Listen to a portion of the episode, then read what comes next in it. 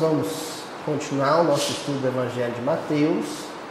Hoje nós estamos iniciando uma perícopa nova, uma passagem nova, que se inicia com o capítulo 12, versículo 9, é o versículo de hoje. Essa passagem, ela é conhecida como a cura do homem da mão atrofiada. Algumas traduções vocês também encontrarão a cura do homem com a mão mirrada.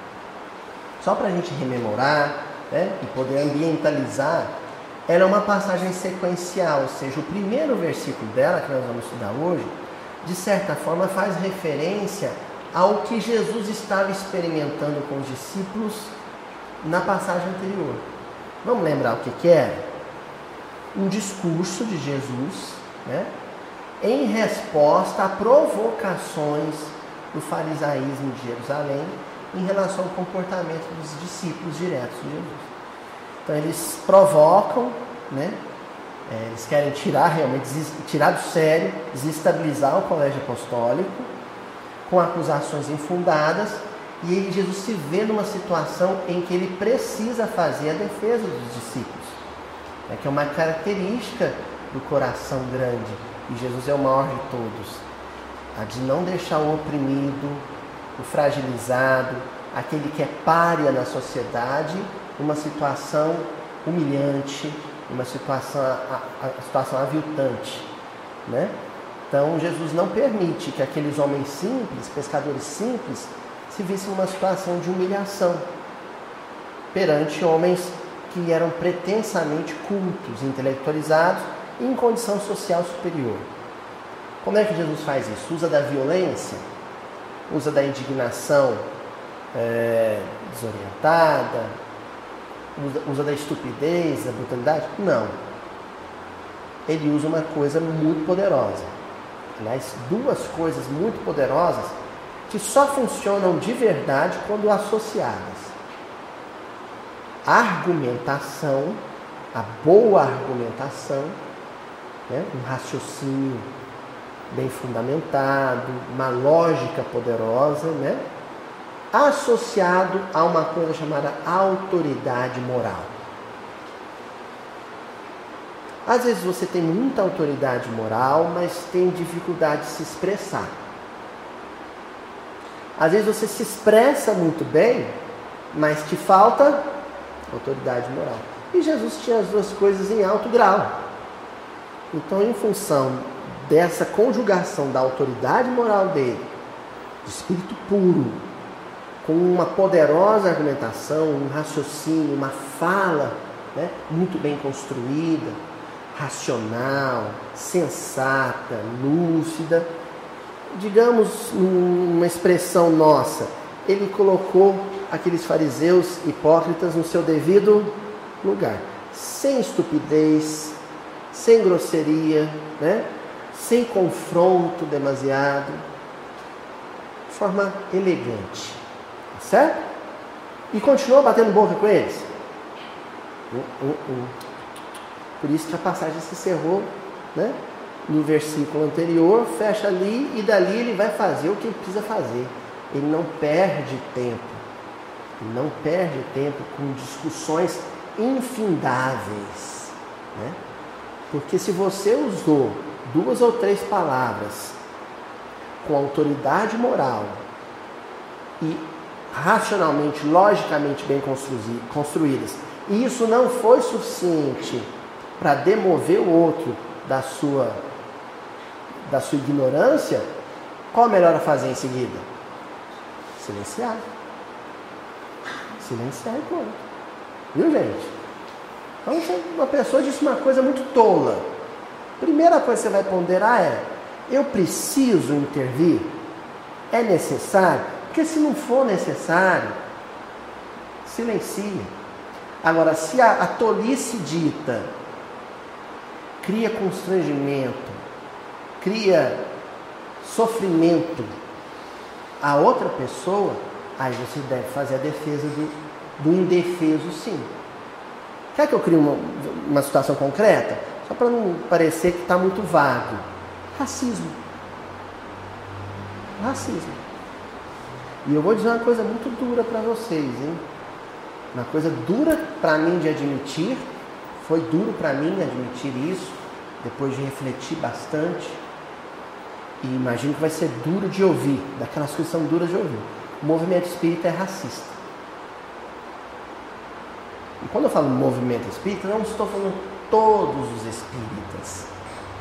Eu estou falando uma boa parte dos espíritas é subliminarmente racista.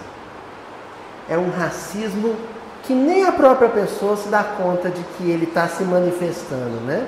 Mas ele está se manifestando. Às vezes através de uma piada cretina, de, um, de uma brincadeira estúpida, às vezes de uma, através de uma fala mal colocada.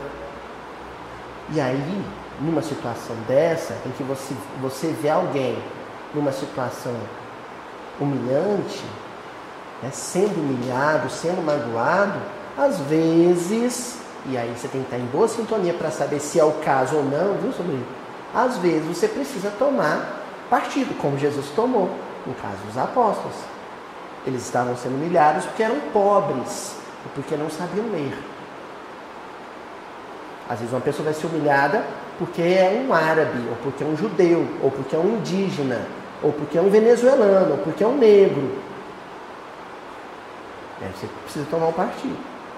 Aí você expõe a lógica, a racionalidade, a lucidez, o bom senso. Se você perceber que o racismo ali é forte demais, que a xenofobia ali é forte demais, que a homofobia ali é poderosa demais, poderosa intimamente, a ponto de fazer a pessoa agir de forma impensada, qual é melhor a fazer em seguida? Silenciar e fazer uma prece por ela. Porque ali só o tempo vai operar o milagre da renovação. Então, eu fiz essa introdução, falei sobre isso, porque isso, de certa forma, abre alas para o versículo de hoje. Um versículo curtinho, que diz assim: Tendo partido dali, entrou na sinagoga deles. Tendo partido dali, entrou na sinagoga deles. Quando nós percebermos que uma discussão vai ser andar em círculo, vai ser gastar saliva, sabe?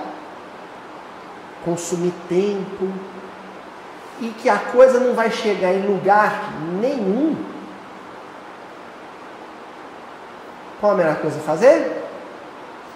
Lá alguns versículos atrás, uns bons versículos atrás, se não me falha a memória, no capítulo 9, capítulo 10, acho que no capítulo 10 nós vimos a orientação de Jesus para os discípulos, e numa dessas orientações, Jesus diz o seguinte: se você, se você chegar numa cidade e ela for refratária ao ensino do Evangelho, sacode o pó das suas sandálias e passa adiante. Não perca tempo. Não perca tempo. Existem discussões, existem debates em que ninguém quer aprender com ninguém. Aliás, na maioria das discussões hoje em dia, ninguém está interessado em aprender com o outro. O que a pessoa está querendo é prevalecer, vencer, triunfar. Numa discussão em que as duas partes querem triunfar, quer imperar, ali onde o debate vai durar horas, horas, horas e as pessoas não vão chegar em lugar nenhum. Então Jesus disse o que precisava dizer. É óbvio que nós estudamos o quê? Um mês ou mais de um mês, né? A passagem anterior. Mas na conversa durou um pouquinho. Depois façam o experimento. Leiam a passagem anterior. Leiam ela. E marca quanto tempo dura a leitura. É o tempo que durou a discussão de Jesus com os os fariseus. Ele falou, oh, é isso, tchau. E passou adiante. Não ficou ali perdendo tempo, não. Viu, Ana Clara? Nós temos que tomar muito cuidado com o proselitismo espírita. a necessidade infeliz, ingênua que às vezes a gente tem de querer convencer o outro de que a gente está certo.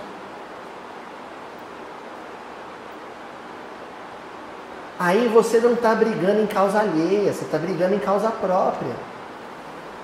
Jesus ali, ele só disse o que disse em benefício dos discípulos, não por ele. Não foi para parecer melhor que os fariseus. Frequentemente nós entramos em discussões para prevalecer pontos de vista. Pontos de vista é uma coisa complicada. Porque é o ponto, o lugar de onde você vê. Se o outro está numa posição diferente, ele vai ver coisa diferente. O bom senso, e é isso que Kardec tanto enaltecia, diz que uma discussão não é para que você diga para o outro, a visão correta é essa que eu estou tendo. Não. Uma discussão existe, um diálogo existe para que você complemente a sua visão com a visão do outro e ela fique mais mais rica. A nossa política, o nosso ambiente político, os nossos debates políticos vão permanecer assim, ó, estéreis, áridos, indefinidamente, porque as pessoas não estão preocupadas em somar valores. Elas estão preocupadas em derrotar o outro. É um duelo.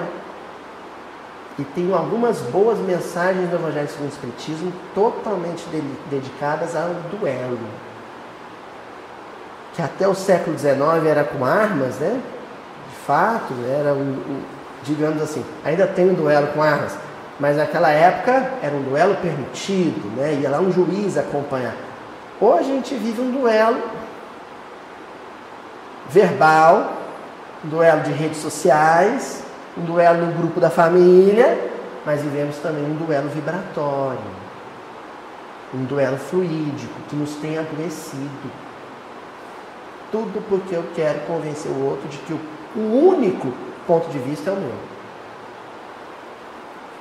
Vamos discutir, Ana Clara? Um versículo? Vamos discutir? Ana Clara, o que, que você enxerga?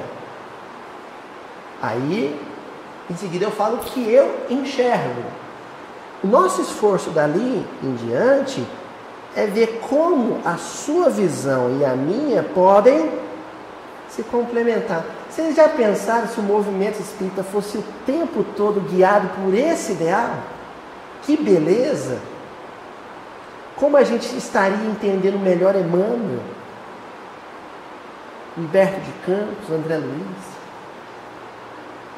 Já pensou se na vida conjugal toda discussão entre marido e mulher fosse assim?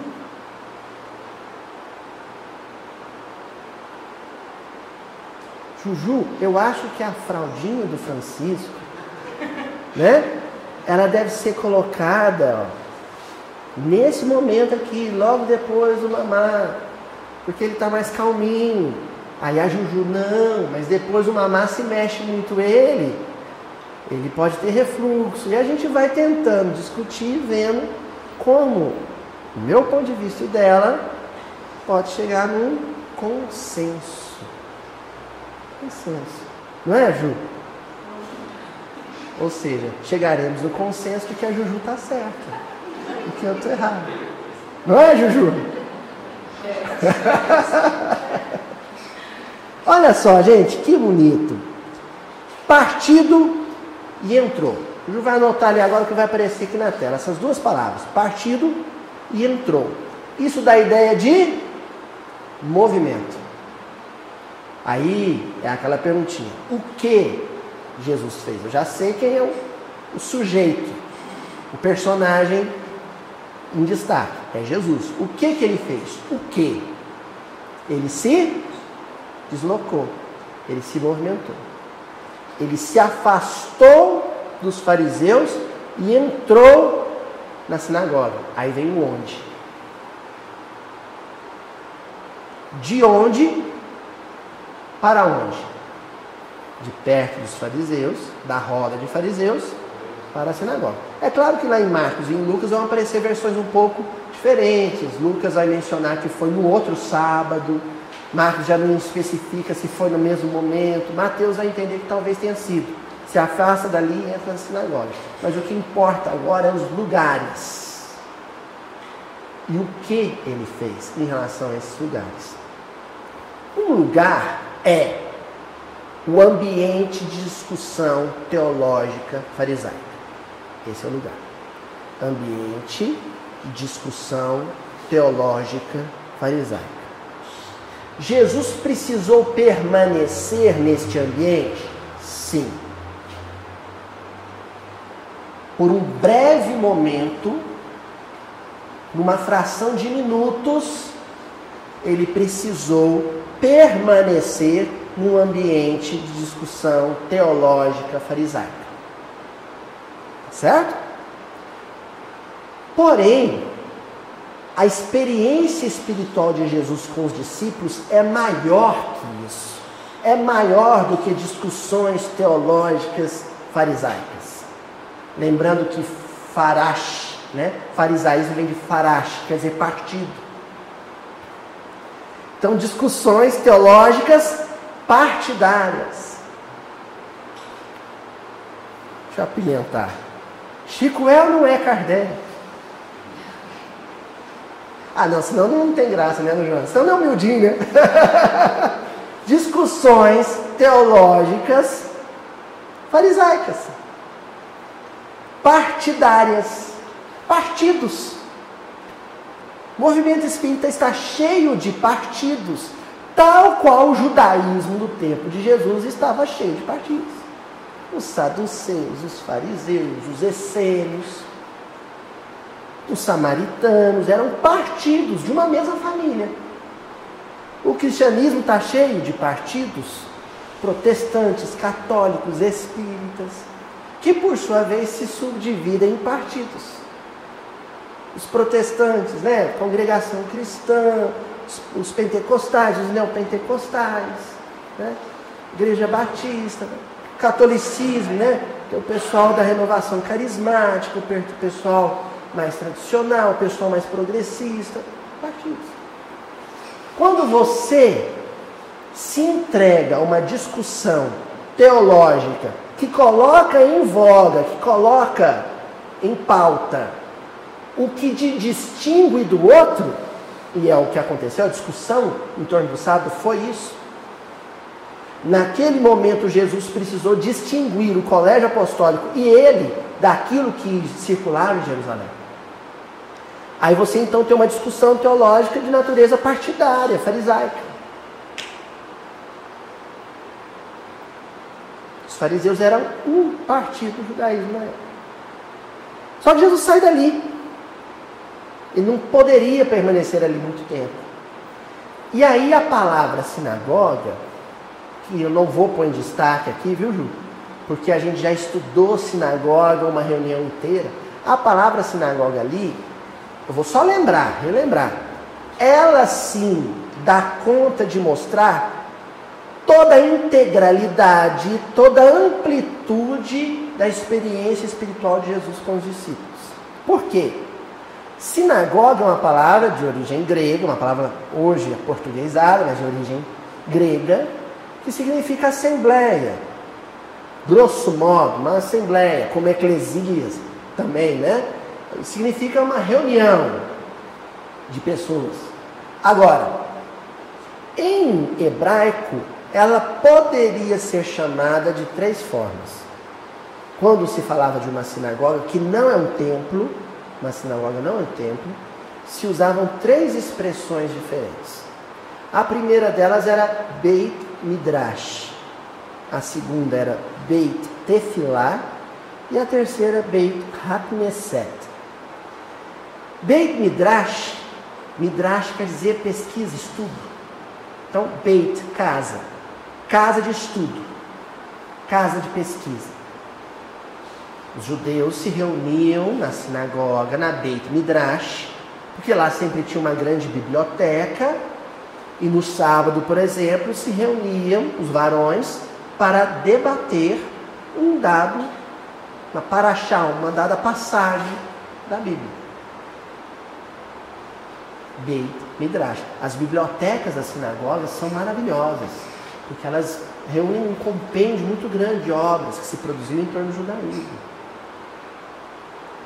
Casa de estudo. Centro Espírita é uma Beit Midrash. É. O que nós estamos fazendo aqui hoje? Midrash. Certo? O que Jesus estava fazendo com os fariseus um pouco antes, ou em outra ocasião, era Midrash. Era estudo sobre as, as Escrituras, em torno das Escrituras. Porém, a sinagoga é mais que isso. É isso que nós estamos tentando bater nessa tecla. É mais que isso. Assim como a sinagoga era mais que isso, a experiência espiritual de Jesus com os doze discípulos era mais que isso. Era mais que discutir a letra sagrada. Beit Tefilá, casa de oração. Tefilá, oração. Oração no sentido de penitência. É aquele envolvimento espiritual mesmo, é o arrependimento em forma de prece, de sentimento, de pensamento. É o lugar onde você vai, entra em introspecção, estabelece um vínculo espiritual com o alto analisa a própria conduta e dialoga com Deus. Beit, tefilat. Quando Jesus parte da discussão teológica farisaica e vai para a sinagoga, num primeiro momento, o que, que ele está fazendo com ele e os discípulos? Mudando de padrão vibratório. Jesus não perdeu esse padrão vibratório em momento nenhum. Mas os discípulos? A passagem não diz, mas considerando que Pedro era Pedro, considerando tudo que vocês já leram sobre Pedro, sobre Judas, naquele período, como será que estavam os humores dos doze discípulos em relação àqueles fariseus? Hein? Então ocorre ali um processo de deslocamento ascensional vibratório. Eles, ao sair dali e correr para a sinagoga, ou ao longo de uma semana, né? no sábado seguinte, isso não, é, não fica claro, ocorre um processo de elevação vibratória. Estou vindo para o centro. Aí vou pegar o ônibus. Aí paro no ponto de ônibus. Aí de repente alguém vê que eu estou com o evangelho na mão. Aí alguém fala assim, ah, você gosta de estudar o evangelho? Sim, gosto. É, em qual igreja você estuda? Não, não, estudo propriamente numa igreja, numa casa espírita. Ah, mas você sabe que lá no, que no, aquele lugar não é cristão, não. O que, que você pensa disso? A pessoa fala, opa, então não é lá, quer saber o que eu penso. Aí eu digo o que eu penso. Pode acontecer uma breve discussão teológica partidária ali, de, de dois cristãos que entendem o estudo do evangelho de uma maneira distinta? Pode acontecer. Mas se eu perceber que isso está que vai fazer eu perder o ônibus, rapidinho, oh, o senhor me desculpa, eu tenho que pegar o ônibus agora, estou um pouco atrasado. Mas foi muito bom conversar com a senhora, conversar com o senhor, foi um prazer, uma paz, muita alegria, muita saúde para a família do senhor, família da senhora. Eu orarei por vocês. E sim, ó, defilar mudar o padrão vibratório. Sair dessa. Entendeu? Não fica ali não que. Agora é a mesma discussão teológica partidária, nem teológica não é mais. Já está, ah, porque é um salafrário, sem vergonha, cafajeste. Aí a coisa ficou pessoal. E o terceiro fator, Hakneset, é o que a gente vai focar hoje. Hakneset quer dizer confraternizar, congregar, conviver. Beit Hakneset, casa de convivência. Fala, seu Marcelo. A sociedade a discussão teológica. É, não é bem que proibiu, discussão teológica, né? Até porque o Evangelho, segundo o Espiritismo, é uma discussão teológica. O que ele proibiu foi a contenda, propriamente dita. Né? O que é o que a gente está falando, aquela coisa interminável. E, e, é uma coisa interessante, Marcelo, se o senhor mencionar isso, porque a casa, a Sociedade Espírita de Paris, ou parisiense, ela era frequentada por judeus, por católicos, né? era frequentada por protestantes, olha curioso. Ela é frequentada por pessoas de outras religiões. Então o Kardec quer enfatizar com o estatuto é aqui ninguém vai dizer que é menor que o outro. Se for uma discussão em torno do texto bíblico que se deu dentro dos padrões morais, isso enfatizado no Evangelho segundo o Espiritismo, né? Que existe um terreno comum em que todas as crenças podem se reunir, que a moral cristã, se for uma discussão de moral cristã, beleza. Agora, se for de dogmas, sai dessa. Foge dessa. Tá bom? Por quê? Porque o ambiente em que a gente se encontra, por exemplo, aqui, é um ambiente de convivência, de congregação, de confraternização, sobretudo. Se isso não acontecer, a tarefa está incompleta.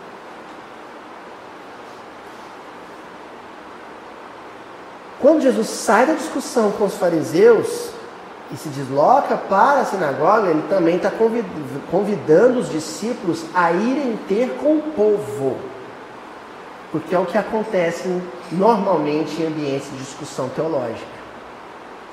A, teo, a alta teologia ali está em dia, mas aqueles teólogos, o intelectualismo ali, não vai conviver com o povo. Isso é um problema não vai ter com o povo.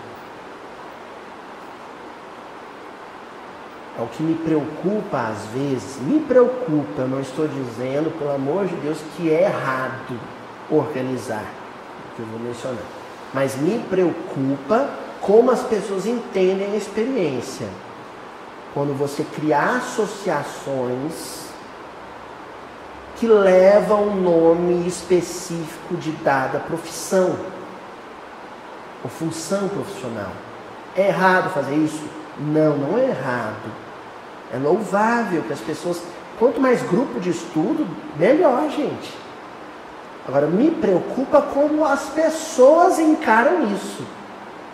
Como individualmente as pessoas encaram o fato de pertencerem a uma associação médico-espírita ou uma associação jurídico-espírita.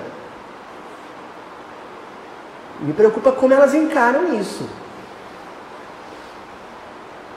É importante que esses grupos eles estejam plenamente abertos à confraternização e não sejam, em hipótese alguma, sectários, segregacionistas, promovam apartheid de qualquer espécie, internamente ou em relação ao meio externo.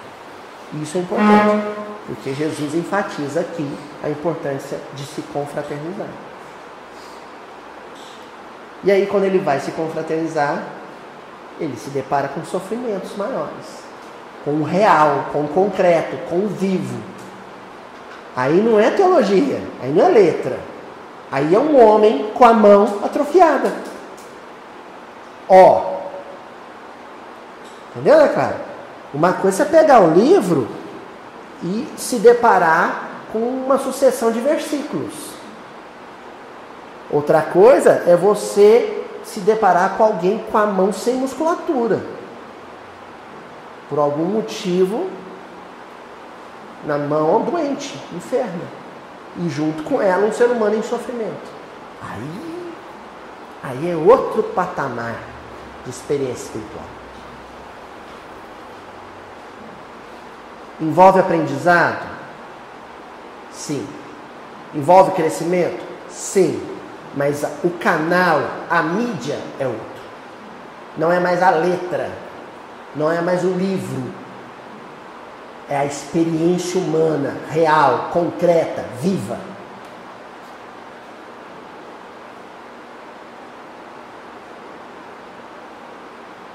Eu não esqueço, uma, uma experiência que tive, assim, eu tinha preparado um estudo de mocidade a reunião nossa aqui de juventude espírita acontecia aos sábados. Eu tinha preparado um baita de um estudo muito legal, muito legal. Tinha ficado muito bacana. E eu saí de casa e cheguei e fizemos a prece. Eu, e quando eu ia começar o estudo, aí o meu celular começou a vibrar. Eu tinha posto um silencioso, começou a vibrar, vibrar, vibrar. Um dos meninos falou assim, Luiz, atende. Eu disse, não, de jeito nenhum. Mas nós vamos estudar. Esse companheirinho insistiu, falou assim, Luiz, atende, a gente espera. Pode ser sua família. Na hora que ele falou, pode ser sua família, opa, pode ser minha família. Aí eu atendi. Era minha mãe pedindo se eu podia voltar em casa. Olha, um estudo, uma discussão teológica em juventude espírita, preparada previamente, estava rica, estava caprichada, e minha mãe dizendo se eu podia voltar em casa. E aí? Graças a Deus, eu falei para os meninos, ó, toca o barco aí, ó, material está aqui. Entreguei para eles, confiei que eu fazia, qualquer um podia fazer. E voltei em casa. Era meu pai e minha mãe sentando para conversar, para me dar notícia de que os dois iam se divorciar. E minha mãe chorando, meu pai chorando. Outra experiência, concreta, real, viva e espiritual.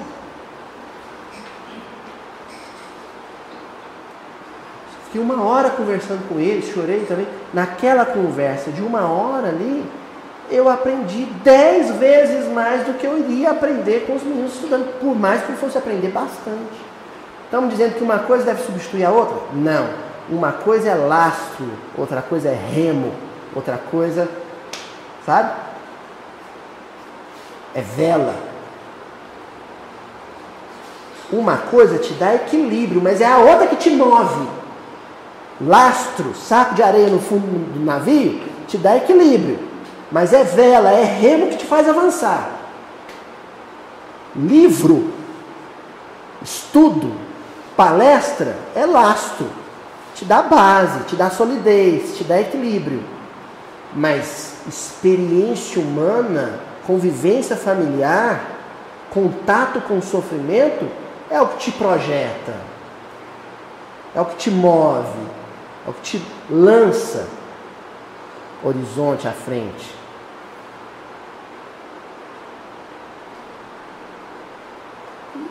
Esse versículo de hoje fala disso.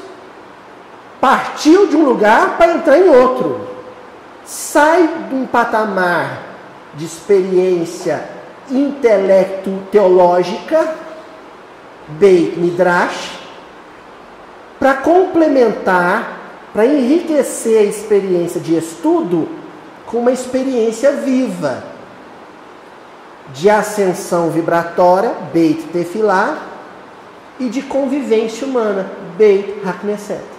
Pronto. Quando Jesus e os discípulos entram na sinagoga, na sinagoga, sabe o que tinha acontecido antes?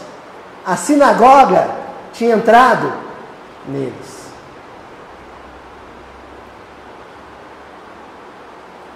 Midrash, Tefilá, Hakneset.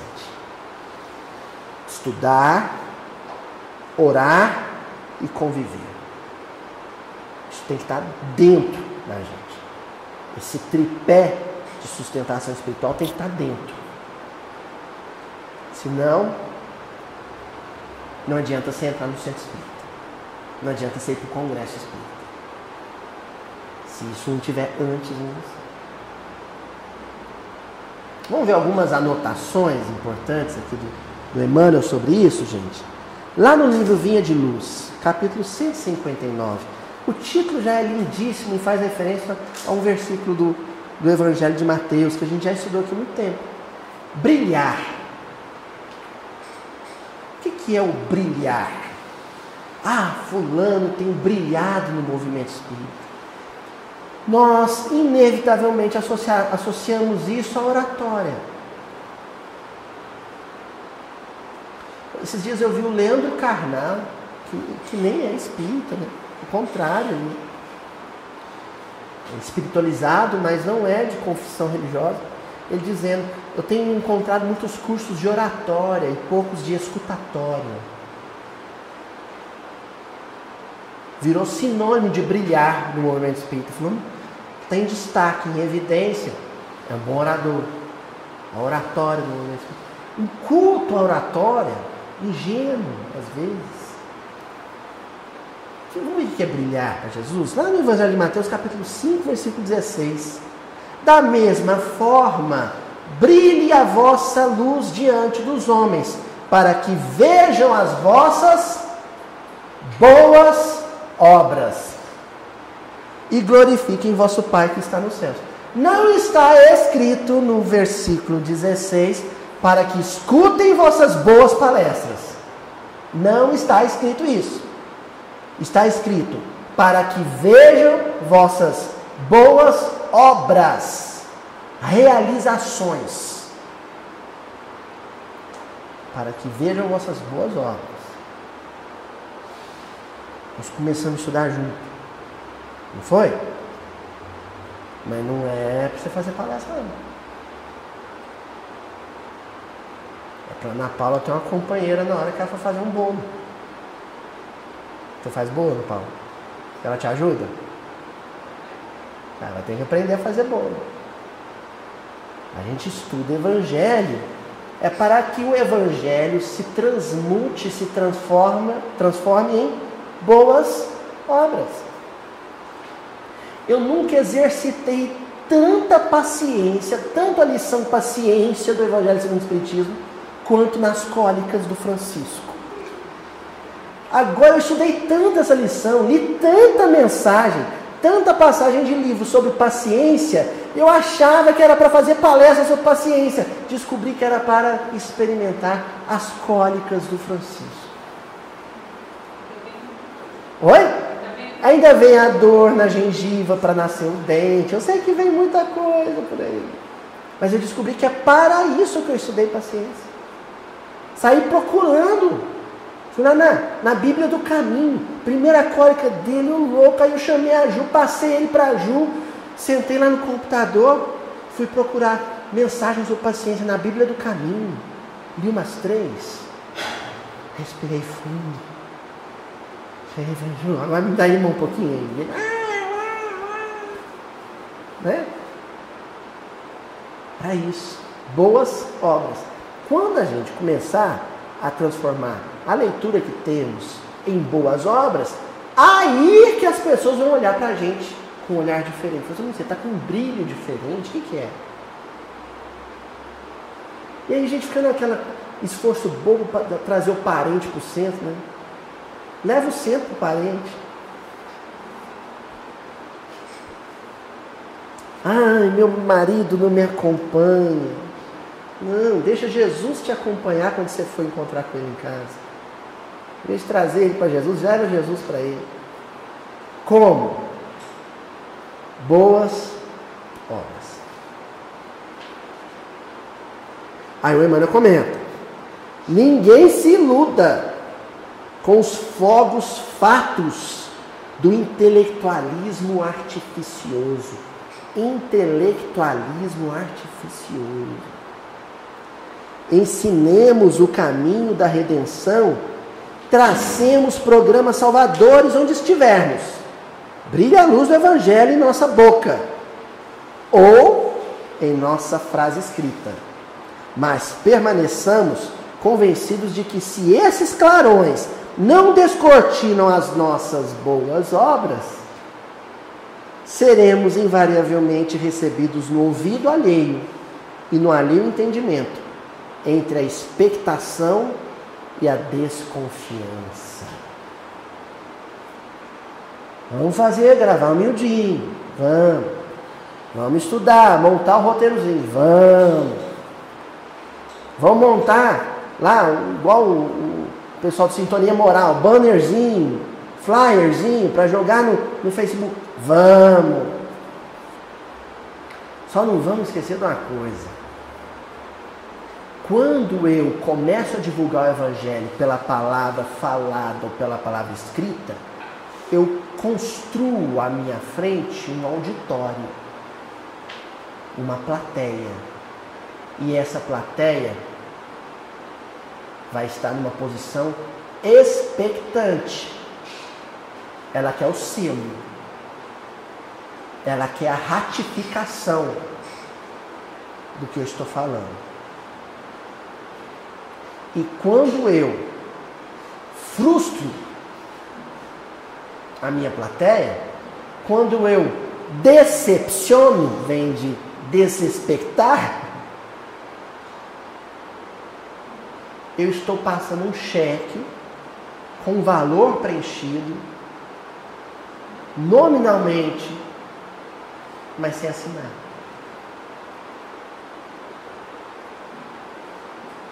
A assinatura é ação. O valor está só no papel.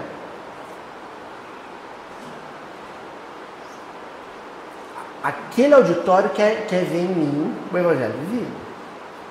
Problema também é que hoje a divulgação do Evangelho se tornou massiva. Ela é uma, uma, uma difusão de massa. No tempo de Jesus era quase que homem a homem, né? Quando a gente leu em Paulo e Estevão, a gente, Paulo vai evangelizando o Mediterrâneo homem por homem, cidade por cidade. Assim. Não é uma coisa de milhares de pessoas, 100 mil pessoas, 150 mil pessoas de uma vez só. Se você cria uma plateia tão grande, se você a tem, quer dizer, você não cria, ela já está lá, né? O que acontece é que você fica meio blindado, a vida pessoal um pouco blindada, né? A rede social, o YouTube, o Facebook, blinda um pouco a sua vida pessoal. As pessoas conhecem um personagem. Elas conhecem um personagem, um bom orador. Mas elas não sabem nada da sua vida pessoal. Isso favorece, isso favorece um tanto o culto à personalidade.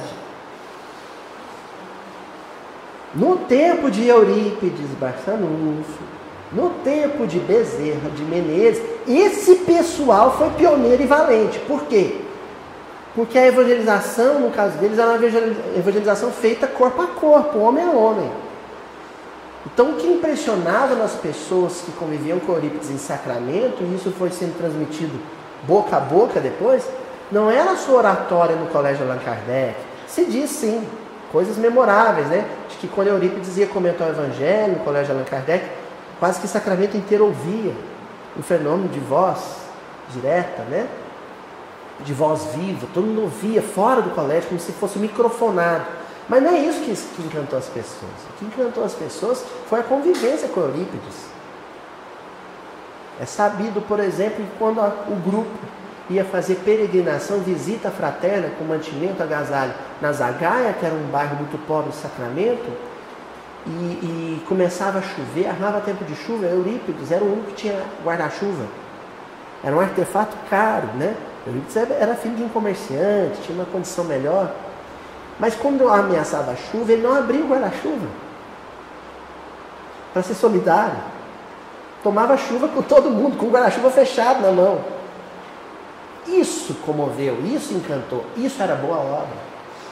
Aí, quando a pessoa, na quarta-feira à noite, por exemplo, ia lá no Colégio Allan Kardec escutar o comentário do Evangelho, esse comentário do Evangelho tinha outro peso. Outro peso.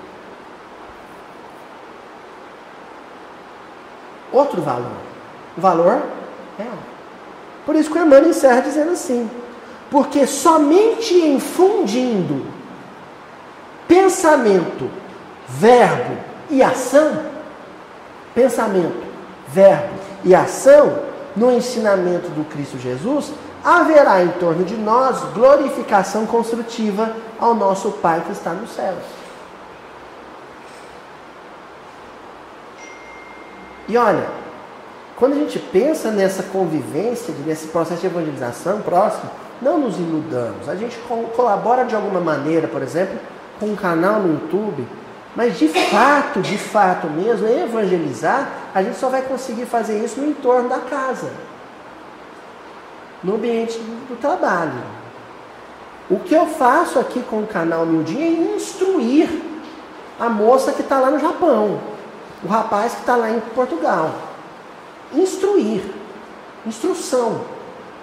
Evangelizar mesmo, a única possibilidade de evangelização que eu tenho, a Luiz Elias, é com a Juju, com o Francisco, com a minha mãe, com o meu vizinho, o pessoal lá da universidade. Com o meu aluno, com vocês que estão aqui no salão. Quando desliga o, o spot aqui, desliga a câmera, faz a prece final, o Aloísio real é o que vai bater papo com vocês aqui na porta do centro. Ali, ali pode acontecer um processo de evangelização. Alguma coisa que por um acaso eu faça e que comova algum de vocês que estão aqui. Pessoal do YouTube, sinto dizer a vocês, mas é só instrução. A distância, sim, é instrução.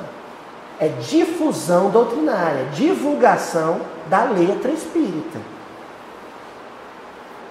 Evangelizados serão aqueles que ao desligar o YouTube, ao desligar o celular, desligar o computador, mirarem alguém próximo que possa ser referência e se deixar sensibilizar pelas suas boas obras. Olha ao redor, porque às vezes a gente está tão entusiasmado com a figura de mídia, com um palestrante famoso da, da internet, que aquele bom exemplo que eu tenho em casa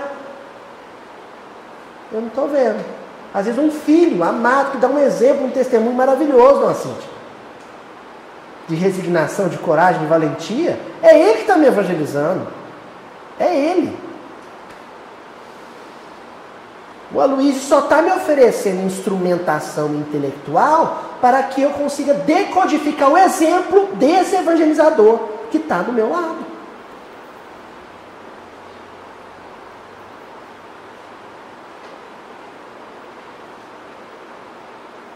E aí eu consigo fazer a fusão. Aí sim, eu consigo fazer a fusão.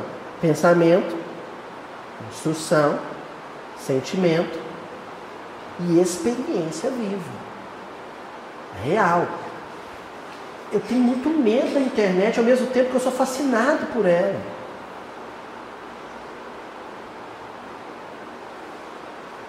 Eu tenho medo porque ela cria um mundo que não é real.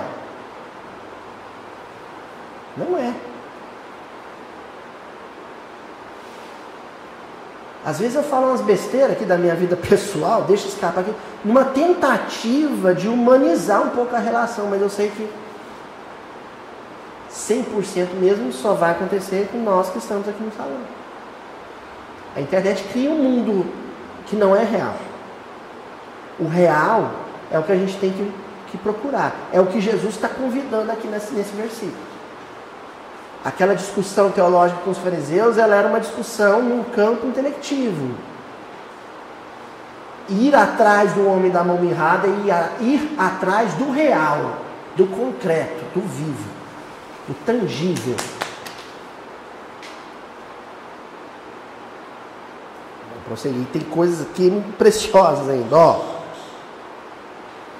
Luz e Vida, o livro, capítulo No Combate à Ignorância. E aí o Emmanuel começa dizendo assim: Desse modo é justo procuremos guardar esse ou aquele recurso terrestre. Quais sejam? Vamos ver os recursos? O alimento, o agasalho. Mas a luz do conhecimento superior que nos vibra no espírito pede também exteriorização incansável em todas as áreas da vida. É importante aliviar o sofrimento físico, mas é sobretudo importante transmitir lucidez, aclarar caminhos, brilhar à frente para o que vem passando na retaguarda. Porém, o Emmanuel fala uma coisa aqui que eu sublinhei: em todas as áreas da vida. Porque senão o sujeito acha que esse processo de iluminação coletiva só é possível no templo no salão espírita, no congresso. E Emmanuel está dizendo em todas as áreas da vida. No trânsito. Eu ilumino e, portanto, evangelizo na maneira como eu me comporto no trânsito. Em duas perspectivas. Primeiro, não infringindo as regras de trânsito. Segundo, não odiando quem as infringe. Oh, o que é mais fácil, o que é mais difícil?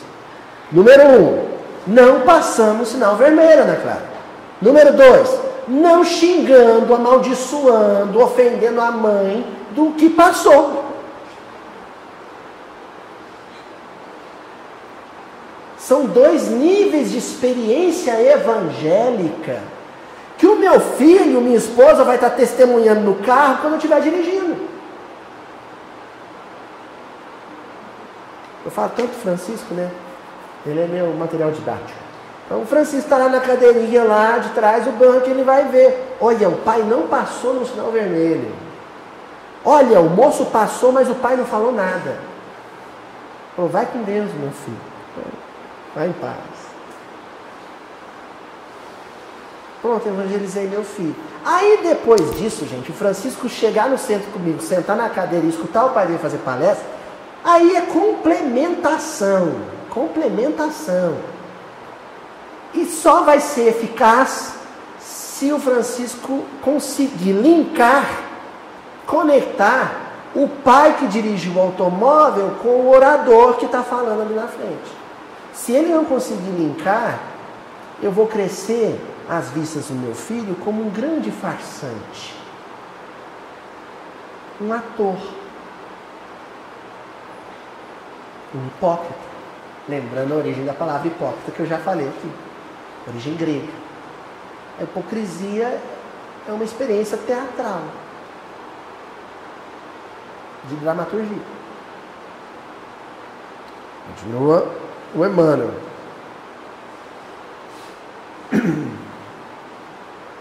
Aí ele completa, ó.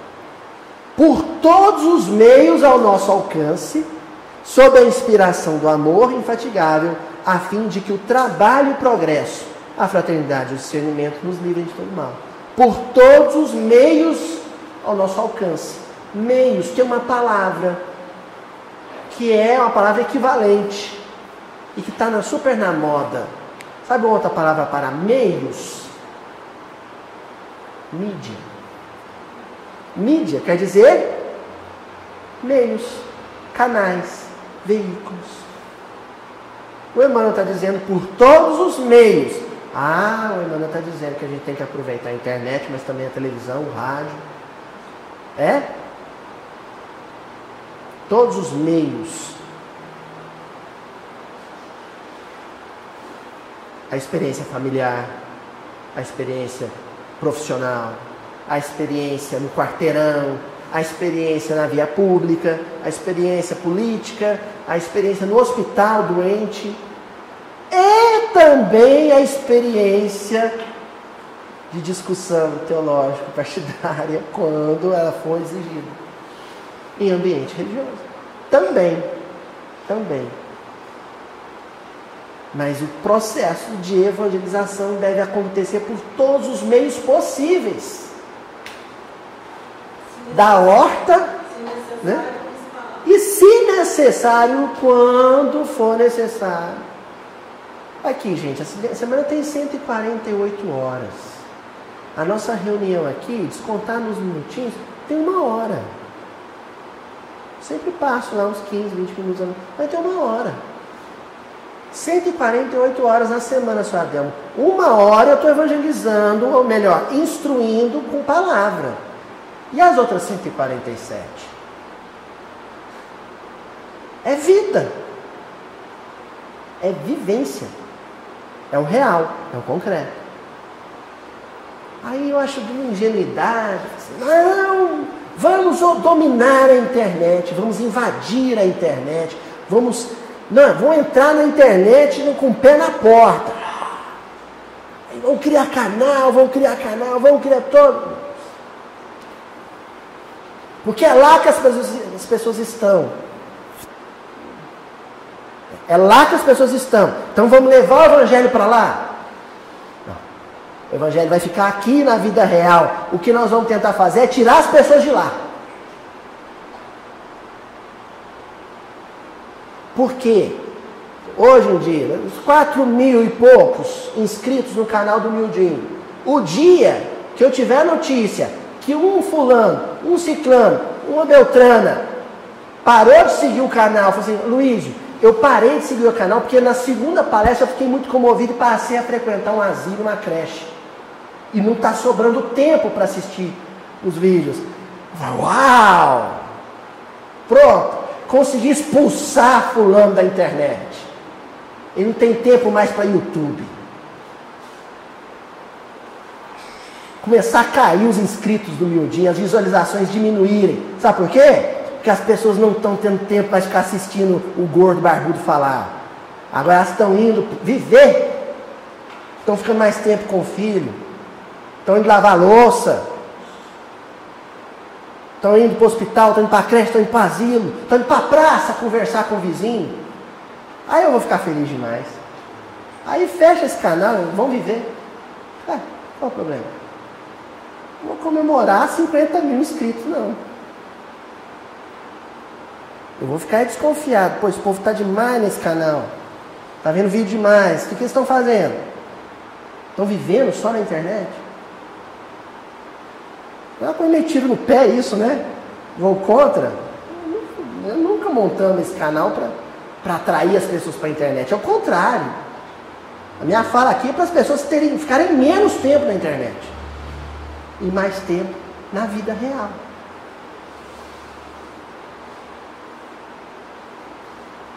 Nós vamos caminhando aí para o desfecho aqui, que é uma coisa muito rica ainda por vir. Olha só. No livro Nosso Lar, isso aqui é muito rico, gente. Tem um capítulo 27 o título do, do capítulo já é muito forte. Se nós considerarmos que o nosso lar é uma colônia de trabalho, é uma colônia muito próxima da Terra, como outras tantas, muito próxima da superfície terrestre, onde o modo de vida, o estilo de vida, a experiência das pessoas são muito parecidas com as nossas experiências no plano físico. Então, não existe muita diferença, ou melhor, tem muita diferença em termos de organização social entre Rio de Janeiro e nosso, nosso lar, que é a colônia correspondente, né? Nosso lar em relação ao Rio de Janeiro. Mas, em termos de experiência humana, é uma experiência humana muito tangível ainda, muito concreta. As pessoas se alimentam, as pessoas transpiram, as pessoas se vestem, as pessoas caminham, moram, pegam meios de transporte. É isso que eu quero enfatizar.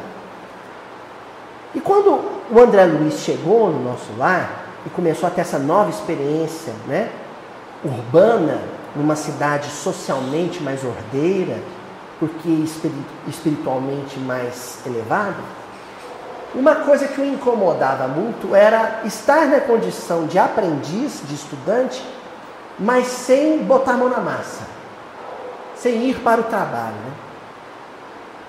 É uma coisa que o incomodava.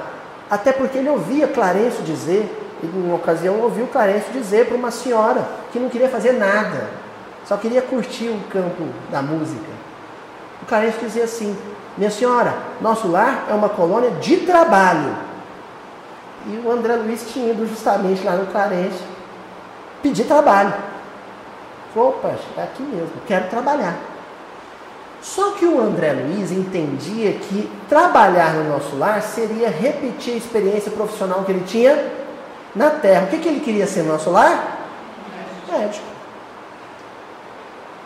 Cadê meu consultório? Cadê meu estetoscópio? Cadê o, minha, minha enfermaria?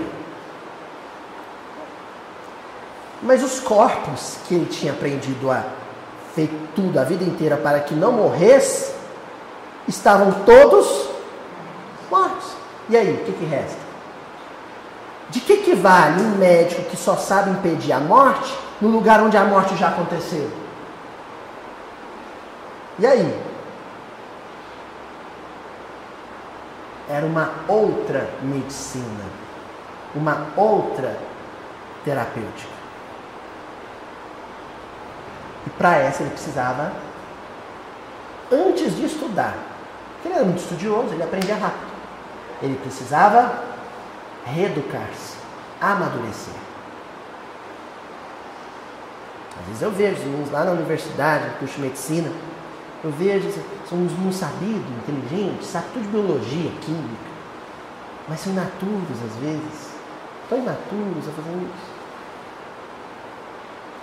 A experiência do tratamento médico para ele ainda, ainda está por vir. O André Luiz tinha todo, todo o potencial para se instruir quanto à medicina espiritual, mas ainda precisava amadurecer. E aí isso começa a acontecer no capítulo 27 do livro Nosso Lar, que se chama O Trabalho, enfim. O Trabalho, enfim. Olha, o André Luiz agora, Ana, vai sair de um patamar de discussão médico-partidária para um, um processo de elevação do pensamento das potências do coração, desfilar. E isso só vai se consolidar quando ele for conviver. Quanto mais ele entrar em contato com as doenças espirituais, mais maduro ele vai se sentir para um aprendizado sobre a saúde espiritual. Isso acontece no Ministério do Auxílio, num pavilhão do Ministério do Auxílio, um pavilhão de enfermaria. Está ele, o Tobias, a Narcisa, e uma série de enfermos acamados em sono profundo. Né? Tipo que mais tarde ele vai relatar os que dormem, né? pessoas imersas num processo de letargia, um processo de introspecção, em enfermidade, porque mergulhadas num pensamento enfermiço. E aí começa, Tobias estende as mãos, começa a dar um passo e aí vou relatar o que, que acontece em seguida.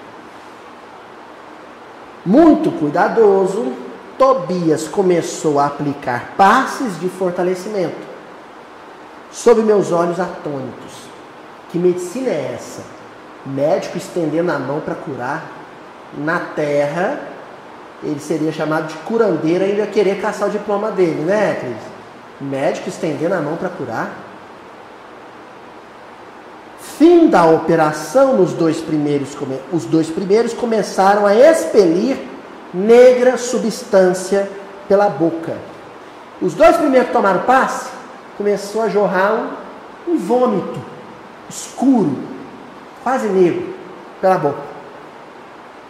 Espécie de vômito escuro e viscoso, uma gosma, com terríveis emanações cadavéricas.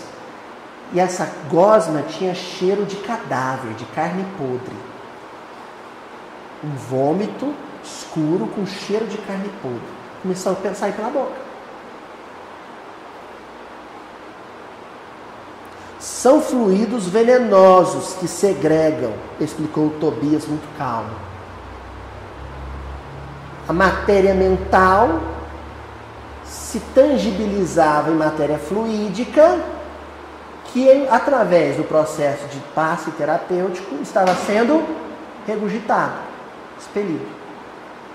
Saía com o mesmo teor do pensamento. O pensamento era podre, o vômito era podre. Narcisa, enfermeira Narcisa, Narcisa fazia o possível por atender prontamente a tarefa de limpeza, mas debalde, sem sucesso. A Narcisa começou, mas não parava de sair a tal gosma escura.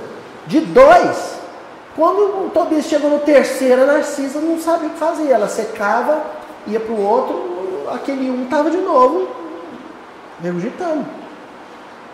E ela afobada tentando acudir.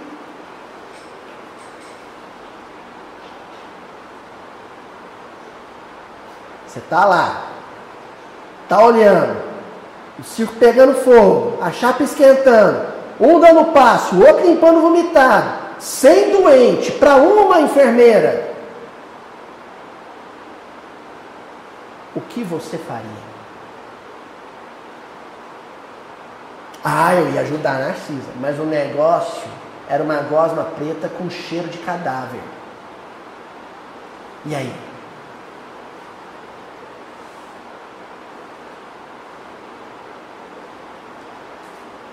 Cristiano, imagine um cirurgião ao final da cirurgia pegando um rodo e um pano para limpar o sangue do chão da sala de cirurgia.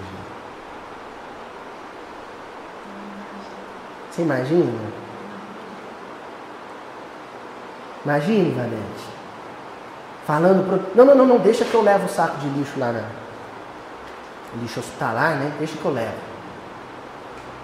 Imagina?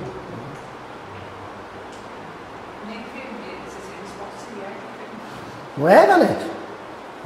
Imagina o médico assim, ó, agora você vai ficar de jejum, viu, Juju? Rasguei seu bucho pro, pro Francisco sair.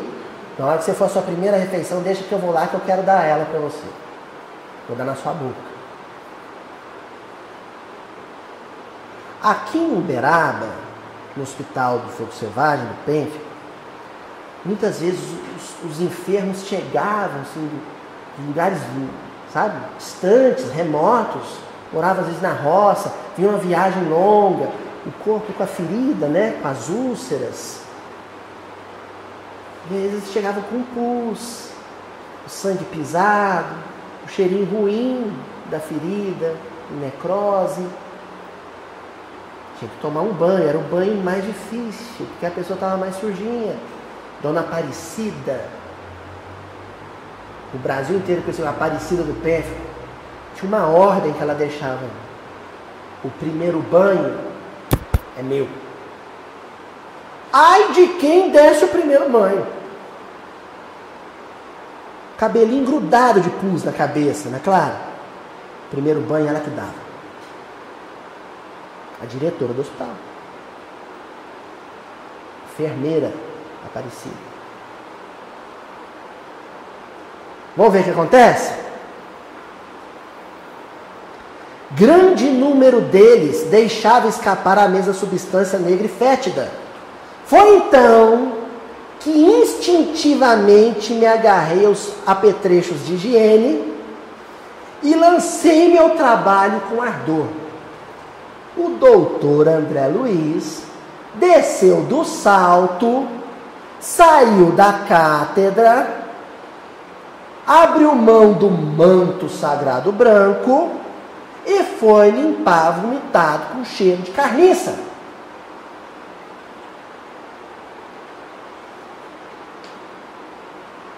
Ele largou a discussão médica, técnica, acadêmica, e foi socorrer o homem da mão mirrada. A servidora parecia contente com o auxílio humilde do novo irmão, ao passo que Tobias me dispensava olhares satisfeitos e agradecidos. Eles estavam esperando, né? Quando lista estava fazendo, eu quero trabalhar, eu quero trabalhar. Eles não iam dizer. Mas nós estamos esperando que você faça isso. Porque o André Luiz estava escolhendo o que fazer.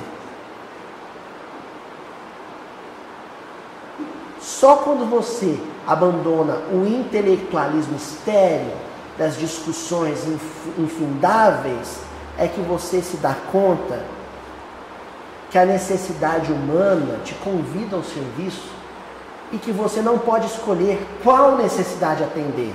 Essa sim, aquela não. Isso não é possível. O que tem que fazer, você faz. Mas é aquela frase, quando o servidor está pronto, Do livro Nosso Lar.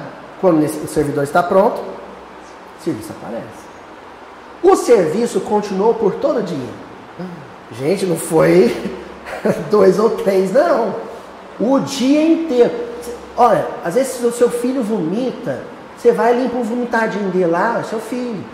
Já fica mais difícil se for o filho de um outro. Já fica mais difícil se não for criança, se for um adulto. E quando você vai fazer isso um dia inteiro? Limpar vomitar dos outros um dia inteiro. Tem um monte de centro espírita André Luiz. Acho que a turma que batizou o centro com André Luiz, Centro Espírito André Luiz, quando lê essa passagem, que entende por que, que tem Centro Espírito André Luiz. Porque esse sujeito era grande. Estão entendendo? Agora não escreve bem só, não. Não é só um, um cientista da espiritualidade. É um exímio e talentosíssimo limpador de vomitado.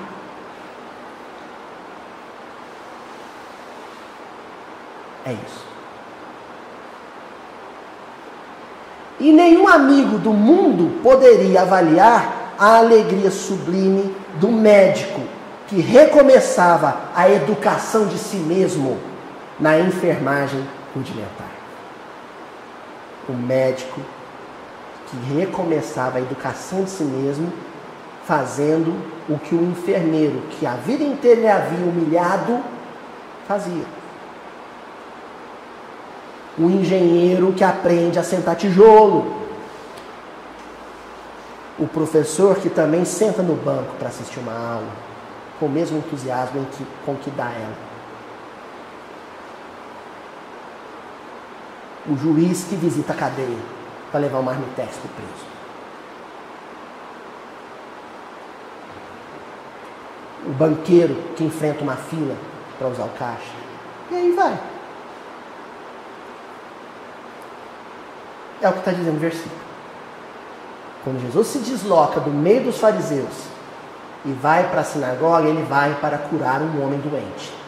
Ele sai do campo teológico, teórico, acadêmico, onde ele também se dava muito bem, para um lugar de serviço que os fariseus não conseguiam acompanhar. Da vivência real, concreta, prática da lei de Deus. É isso. Jesus não diz eu sou católico, ele não diz eu sou espírita, eu sou budista, ele diz eu sou a verdade e a vida. Então é condição não matarás, para que haja vida. E não matar é não humilhar.